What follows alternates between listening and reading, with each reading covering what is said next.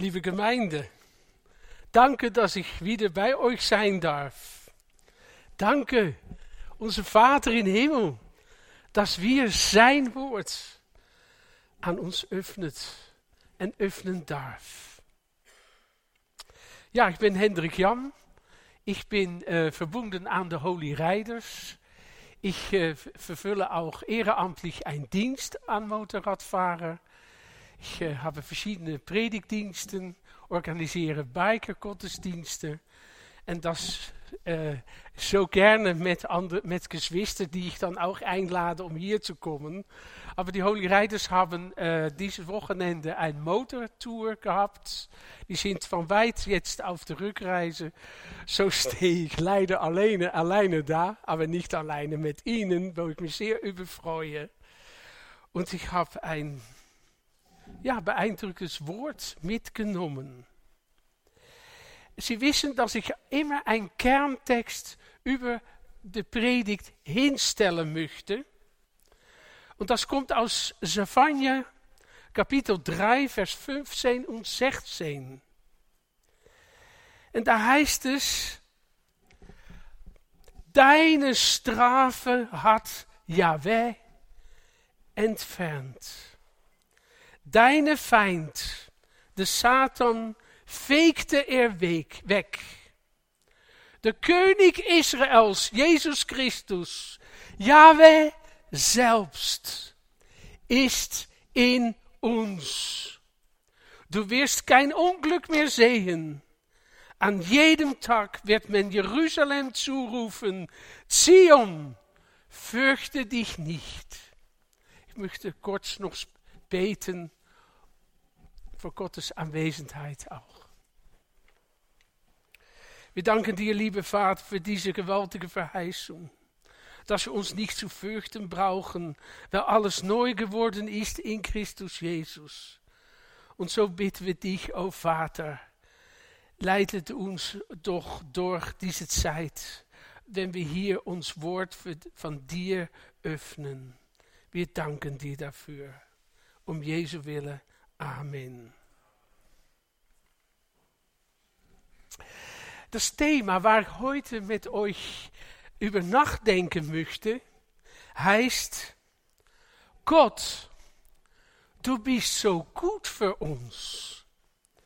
Was ist das, dass du das tust? Ich lese dazu in het Alte Testament, 2 Mose kapitel 16, die versen 11 en 16. Wo het volkje uh, Israel unterwegs ist. Sie haben gerade sind sie durch das Silfseemeer gegangen und äh, sind dann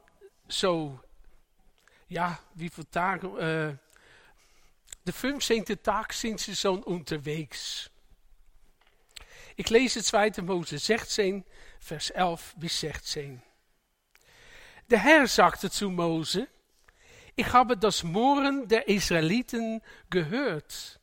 Sagt zu ihnen, am späten Nachmittag werdet ihr Fleisch essen können und am Morgen Brot. Bis ihr satt seid. So werdet ihr erkennen, dass ich der Herr eure Gott bin. Gegen Abend kamen Wachteln und ließen sich überall im Lager nieder. Und am Morgen, ja, am Morgen lag Tau rings um das Lager. Als der Tau verdunstet war, blieben auf den Wüstenboden feine Körner zurück, die sah aussahen als reif. Als de Israëlieten dat sahen, sagten sie zueinander, was ist das? Denn sie wussten nicht, was es war.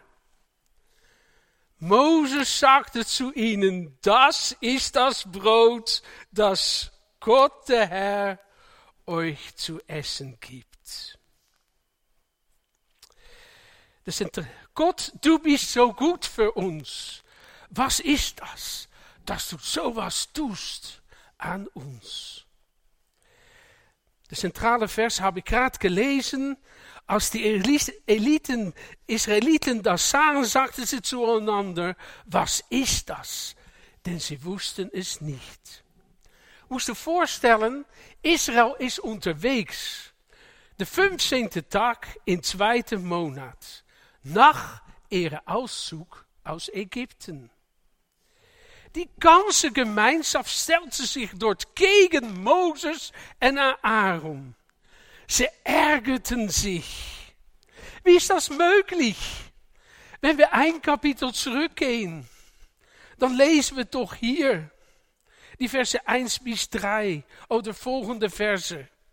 Ich werde so mal herausgreifen, was die Israeliten sagen oder gesungen haben mit Moses und Aaron zusammen.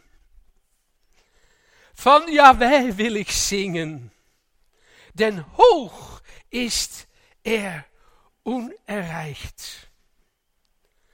Yahweh ist mein Stärke und mein Lied, denn er ist mein Retter. Mein Retter geworden. Er ist mein Gott. Ihn will preisen. Er war Sohn der Gott meines Vaters. Er, den ich lobe. Der Herr ist ein Kämpfer. Vers 6. Der Herr, deine Rechte ist mit Kraft geschmuckt. Deine Hand zerschmettert den Feind. In deinen unerreichten Große wirst du deine, werfst du deinen Gegner zu Boden. Und dann Vers 11. Wer, wer van alle Göttern ist gleich der Herr? Wer ist so heilig wie du? Der Furcht erregt und Lobgesangen erweckt. Du, der Wunderbares tut. Du, Herr, du lenkst mit Liebe das gerettete Volk führt es mit Kraft zu deinen heiligen Wohnung. Was ist das, dass das so weit gekommen ist, dass ich das so mit mein Herz gesungen habe und ein paar Tage später nicht mehr weiß von das Gute, was ich im Herrn als Erlösung erfahren habe in mijn leven. Ja, het volk Israël war erlöst van de sklaverij. In kapitel 16, vers 3 en 4.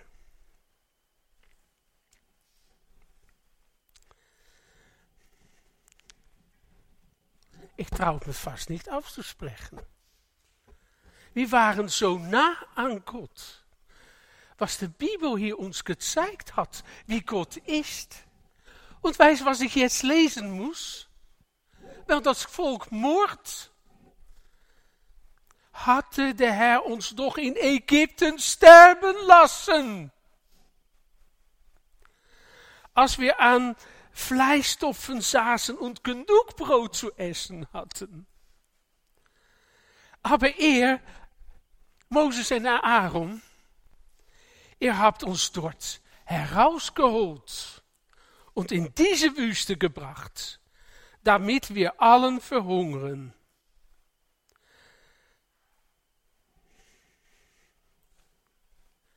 Ja, ja, wir sind erlöst worden, aber wir sind in die Wüste gekommen. Es ist nicht leicht sind so viele Sachen, die uns gegenwerken. Ich werde so ich werde nicht begriffen. Ich möchte so gerne Jesus erleben. Aber es geht nicht. Mein Gebet geht nicht weiter dan de Decke.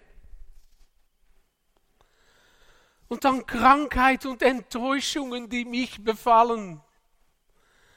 Und ein Feind von Gott, die mich versucht, auf Irrwegen zu bringen. Ich bin in der Wüste. Gott, du bist so gut für uns. Was machst du? Wieso bist du so?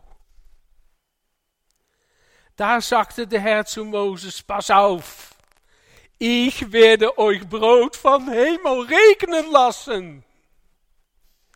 In alle Dreck von Zuständen von ons Leben, in der Wüste, waar kein Wasser ist und Brot, kommt das himmlische Brot von Christus Jesus zu uns und erfüllt unsere Herzen mit Liebe. Gott macht nicht so mit dem Finger. Ja, wir tun das. Guck mal da. Oder schau, schau mal dahin. Was macht er? Und er redet hier. Ja, ich. Nein. Christus hat niemals zijn Finger erhoben. Er is bis zum Schluss bewogen met das Volk. Ja, er wil das prüfen. Er will Aufrichtigkeit. Dat is een Gott, der nicht einsam sein kann. Er will Verbindung und Leben und Gemeinschaft mit uns. Er will nur, dass wir sein unaussprechliche Liebe beantworten und sagen, Vater, hier bin ich. Willst du mich leiten? Und dabei hat er uns zoveel Kraft gegeben, sein Heiliger Geist, und hat gesagt, ich werde euch niemals verlassen, auch in der Wüste nicht. Und da ist ein Volk und ich sag, ach, war ich doch mal da geblieben, weil hier gehe ich tot. Ja, ja, wir müssen sterben, fast jeden Tag, um Christi willen, um Kraft und neues Leben zu bekommen, um zu lernen zu rufen, Gott, wo bist du? Ich brauche dich.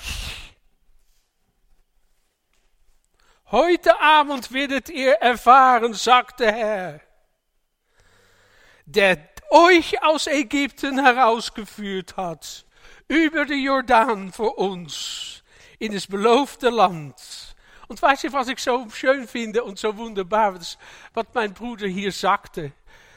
Dass wir Ausschau halten nach das, was kommt. Aber Paulus sagt in Kolosse 3, wir sind schon da, wo Christus ist. Also, wo ist dann die Wüste? Heute Abend werdet ihr erfahren, dass Jahweh es war, der euch aus Ägypten herausgeführt hat. Er hat uns erlöst. Und morgen früh werdet ihr die Herrlichkeit des Herrn erkennen. Er hat eure Murren, er hat onze Not, onze Anliegen, onze Gebeten gehört. Wir haben davon gesungen. Gott hört Gebet. Denn wir sind, denn wer sind wir dann schon, dass wir gegen Gott murren?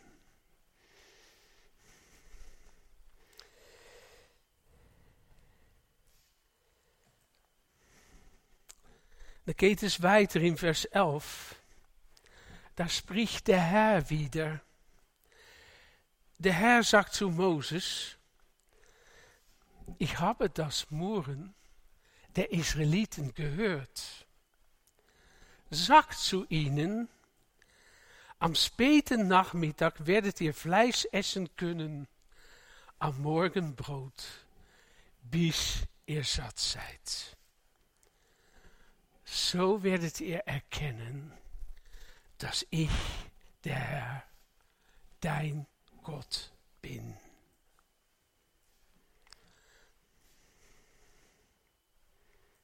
Ist das nicht zum Staunen? Gott kommt selbst zu Hilfe in voller Liebe. was ist das? Was ist das doch, dass Gott so handelt? Er ist der Gott des Schauens. Das kennen wir und wissen wir von Hagar in unser Jahreslied. Was bedeutet das für dich und mich? Wo stehen wir an diesem Moment? Ja, hier im Ort, am Ort uns stellen, kommen wir noch im Staunen über Gottes Werken an dein und mein Herz? Staunen wir noch über Gott in Christus, an dich und mich, das, was Christus tut?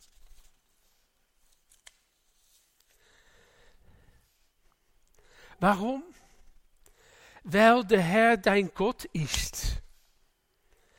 Ich habe auch uns, dich, das Himmelsbrot gegeben, der Sohn Jesus Christus.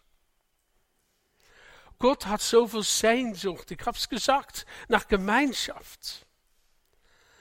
Und dann sind da doch Momente in unser Leben, dass wir doch sagen, Gott, was ist das? Ich staune über dein Handeln, was du an mir tust. Jesus ist uns gegeben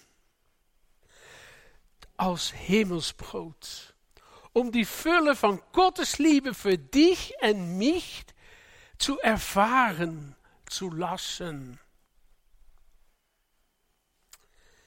Johannes 6, Vers 33 und 34. Denn das Brot, das Gott schenkt, ist der, der von Himmel herabkommt und der Welt das Leben gibt. Und dann sagen die Menschen um ihn herum, Herr, gib uns immer von diesem Brot. Jesus sagt, ich, ich, ich bin das Brot des Lebens.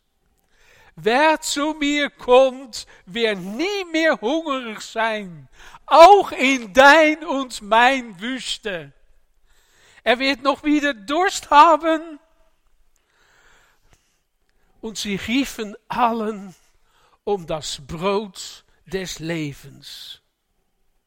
Och, dass wir doch jeden Morgen den Tag anfangen dürfen und wollen, um das lebendige Brot zu uns zu nehmen, doch zu sagen, Herr, ich lege diesen Tag in deine Hände. Lass mich, Vater, brauchbar sein in deine Hände. Want ich werde da so, dadurch so gestärkt durch das Brot des Lebens. David, ja, David hat das begriffen. Er wusste in Psalm 51, dass er getrennt war auf dem Moment mit de Sonde van Bathseba, dass er getrennt war van Gott. Schwer is het hem geworden. Es ist ihm trocken geworden. Kein Freude ist ihm geblieben.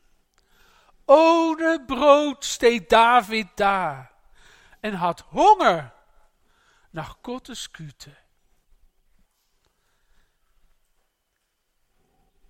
Auch wenn wir Fehler machen, auch wenn wir, en ich höre vieles in, van Männern in de motorwereld. Ik heb gesprekken bis nachts 2 uur, wo de meiste Dreck zum Tisch kommt. Von Männern, die an Gott glauben, aber Schluss machen möchten, so wie David. Ohne Brot stand David daar, hongerig nach Gottes Güte aber unbrauchbar, um, um ein Segen zu sein für sich selbst oder Verantwortung zu tragen. für Israel. Und dann kommt Psalm 51, die ich auch nehmen darf, wenn ich einen Fehler mache. Und morgens nicht so direkt die Freude habe, um eine Begegnung mit Gott zu haben, weil erst Sachen aufgeräumt werden müssen. Dann bete ich mit David, Gott sei mir gnädig nach deiner Güte. Lösche mein Vergehen, weil du voller Barmherzigkeit bist. Hast du es wieder? Voller Barmherzigkeit. Ja, du freust dich über Wahrheit im Innersten. Der Herr will wohnen da. Ach Herr, willst du wohnen da in mein tiefste Innere? Daar waar es schwarz ist. Willst du da wohnen, Jesus? So lehre mich, dort weise zu sein. Entsündige mich mit Hyssop, so werde ich rein. Wasche mich, dann bin ich weißer als Schnee. Und da ist Jesus. Da ist Jesus für dich und mich. Und dann hat David Sehnsucht. Er hatte Hunger. Habe ich ja geteilt mit euch. Lass mich wieder fröhlich, Fröhlichkeit und Freude hören. Lass mir wiederkehren die Freude, lass mir wiederkehren die Freude des Heils. Hast du Freude über deine Erlösung, auch in dein Wüste? Want wir mohren nicht, weil wir haben das Lebensbrot bei uns, Jesus. Lass mir wiederkehren die Freude des Heils und stütze mich mit einem willigen Geist, dein heiliger Geist. Dann will ich die Übertreter deine Wege lehren, dass die Sünder sich umkehren zu der lebendige Gott, der alles gegeben hat, sein dierbaarstes, het Blut seines Sohnes.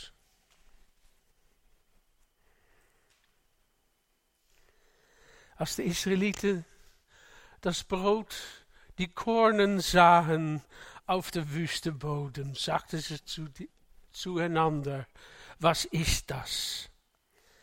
Das ist das Brot, das der Herr euch zu essen gibt. Ich möchte, dass ihr erkennt, dass ich der Herr, euer Gott bin, sagt der Herr darf ich euch heute Abend mitnehmen zum Herz von Christus Jesus, dass er nach Buße und neue Hingabe wir uns neu erfüllt wissen mit seiner Güte, der uns neu im Staunen versetzt und uns mobilisiert Christus auszutragen. Ja, uns durch sein Geist, der Heilige Geist, im Staunen versetzt über das, über das, was Gott tut an dich persönlich und an mich.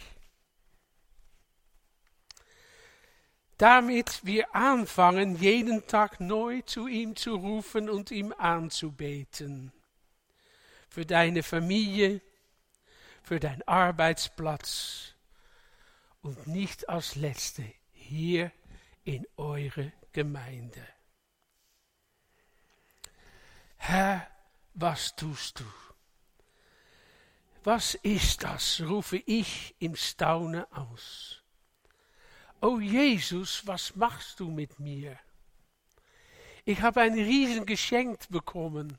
Ich bin in Israel gewesen, auf Kosten von jemand anders, der mir das geschenkt hat. Sogar mit der Bibellesebund. Eine wunderbare Zeit. Eine Begegnung mit Gott. Was ist das?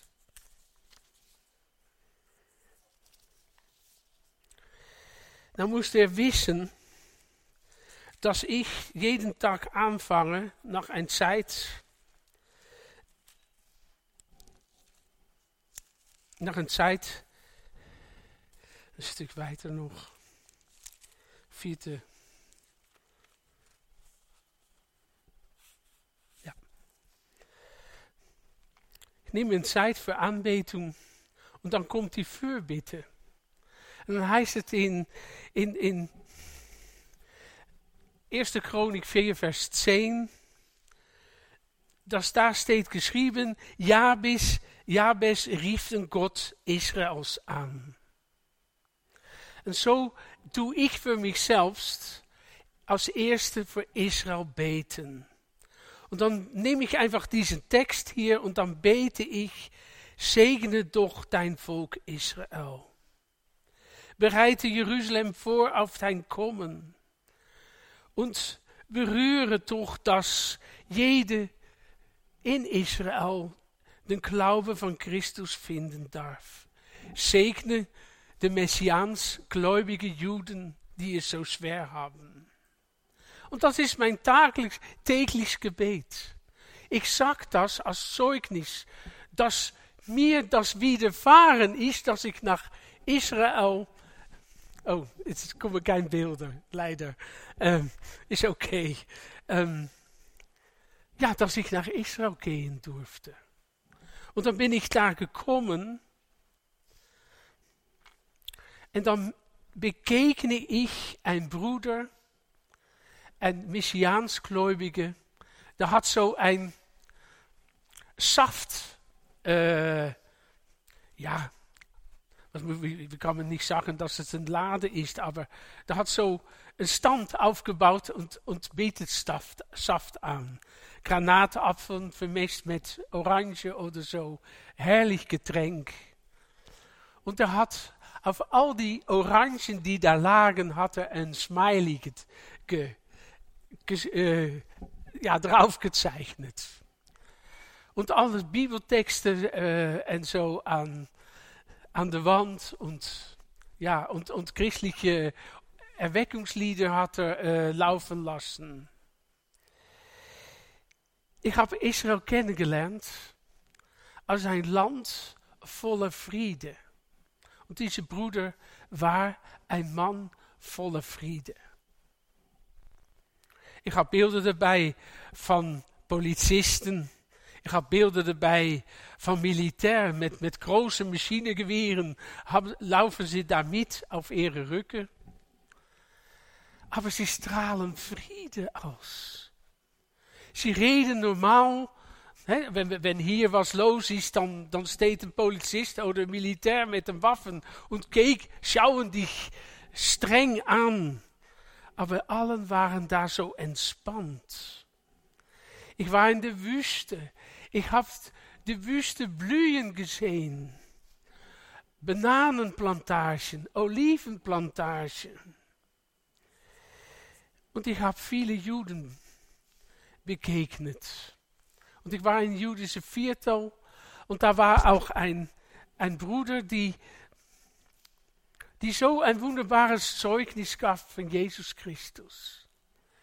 Und ich hatte dann ein, ein Text ausgesucht, ein, ein, kleines Kunstwerk, und ich hatte kein Shekel bei mir. Ich sag, wie viel Euro ist das? Und das ist eigentlich das, was ich, was ich dann auch teilen wollte, was, was ich ausgesucht hatte, steht hier in, in 1. Mose. Und das kennt ihr alles. Der Herr segne dich und behüte dich. Der Herr aus, Jahwes Ausstrahlung schenke dir Licht, möge er dir gnädig sein. Jahwe blicke dich freundlich an und geben dir Friede. Und weiß, was mir widerfahren ist, da in Israel, na einem Besuch bei der Klagemauer, dass ich da lief und dann kommt ein Jude mit Käppeltje zu mir und sagt er, wo kommst du her? Ich sag, ich komme aus Holland. Hij sagt, darf ich für dich ein Segen bieten? Und er bat, ich sag, ja, okay, gerne. Und er bat das für meine Familie und für mein Leben, mitten auf der Straße. Und wir haben uns so gedrückt. Es, ist erstaunlich, was da passiert. Ich habe Schweizer begegnet, äh, Noren, Holländer, Deutsche. Und es ist einfach ein, ein, ein, ein Friedevol da. Es Gott ist da. Und das, das, ich sage das eigentlich auch darum, in een Land, wo Menschen, auch Israel zijn Menschen, und sind Regierungen, die nicht in Christus sind. Das sind weltliche Menschen. Geht auch vieles schief. Ist vieles Schmerzen da.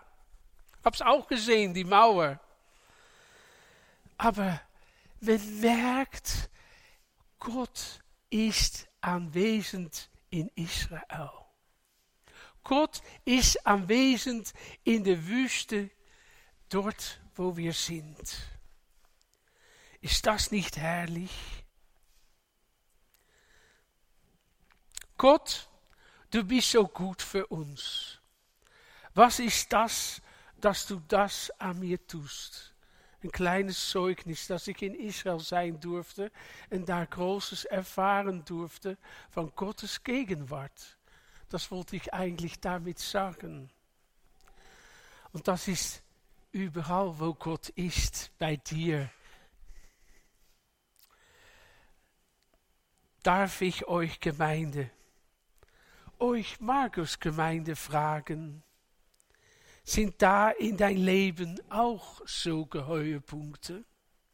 Sind auch bei euch persönliche Begegnungen mit Gott? Begegnungen, die uns zu Staunen versetzen. Dass wir staunen sagen, was ist das? Gott, was machst du mit mir? Du bist so gut, wie du handelst in mein Leben, in meine Umstände, in Krankheit und Not.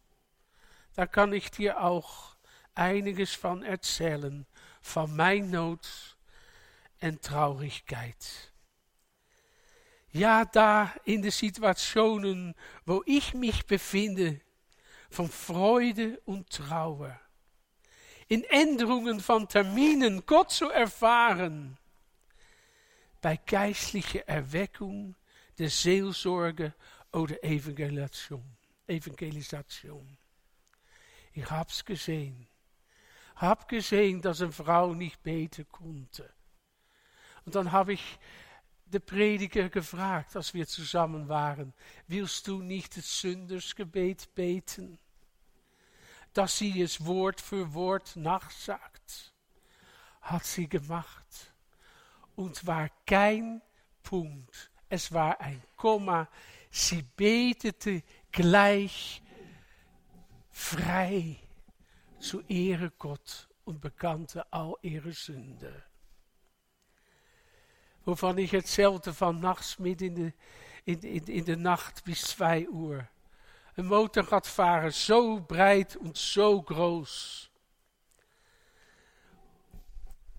Und Stück bei Stück haben wir sein Elend en und sein, sein Sünde en sein Dreck bekennt vor Christus. En ik zei, om elf uur zaten we zusammen. En om twee uur schau ich ein Mensch an, so groß und so breit, als ein Kind von Gott, so liebevoll und barmherzig. Een Veränderung, unvorstellbar. So ist Gott mit dich und mich und mit allen, die er ruft, um zu ihm zu kommen. Ich schließe af mit Stares Celian Athos. Das hat mich angesprochen in der Losung von gestern, war das, glaube glaub ich. Und dann schreibt er, der Herr ist barmherzig. Seele weiß das. Meine Seele weiß es. Aber mit Worten ist es, es zu beschreiben, ist unmöglich. Er ist unendlich sanft und demütig. Und wenn mein Seele ihn sieht, wandelt sie sich. Sie wird nur Liebe zu Gott und zu, Ehre, und zu ihrem Nächsten. Wird selbst sanft, ja, ich werde selbst sanft und demütig. Möge der Herr die Gewissheit euch geben, in der Wüste von dein Leben, Erfahrungen zu schenken, nicht von morgen, aber staunen zu sagen, was ist das? Was ist das, was der Herr mir tut in mein Not, in mein Leben? Und dass das zu Dankbarkeit kann kommen, um niemals zu vergessen, dass wir einen Heiland haben, der Schritt für Schritt uns vorgeht in die wunderbare Ewigkeit, wo wir de Kron des Lebens empfangen dürfen und Tischgemeinschaft haben dürfen mit Christus Jesus, unseren Herrn. Welch ein Tag wird das sein, dass wir mit ihm zusammen sein dürfen. Da reicht die Ewigkeit nicht aus. So voll, so voll, so voll. Ich will mit euch danken. Ich will mit euch danken für diese Zuversicht. Oh, liebe Vater in der Himmel, wir danken dir, dass wir zu dir kommen dürfen, so wie wir sind. Egal in welche Situation van ons Leben, Herr. Du weißt alles. Aber wir danken dir für deine Liebe und die Zusagen, All die Verheißungen, die du ausgesprochen hast in dein Wort, mögen wir uns zueignen und sagen, ja Herr, bewirkt es in mir, dass ich kommen darf in dein Ewigkeit. Ja, dass ich den Tod nicht sehen soll, sondern sofort, vor dass der Tod einbricht, ich, wir bei dir sein dürfen in Ewigkeit. O Vater, du kennst uns, du kennst unsere Tränen in der Wüste und du hast verheißen, unsere Tränen zu trocknen, als wir bei dir sind. Jetzt rufen de Martiere unter dein Altar, wie lange noch, Gott? Wie lange noch rachst du dich an diese Welt, die von dir nichts wissen wolle. Und dann sagst du, oh Vater, er müsse noch kommen. Er sollen noch kommen müssen, die gerettet werden. Vater, dein Herz steigt über alles aus. So hilf uns dann bis den Tag, der dann aanbrechen darf, dass Jesus kommt oder wir zu dir kommen dürfen. Schenk uns deine Gnade und Liebe neu jeden Tag. Amen.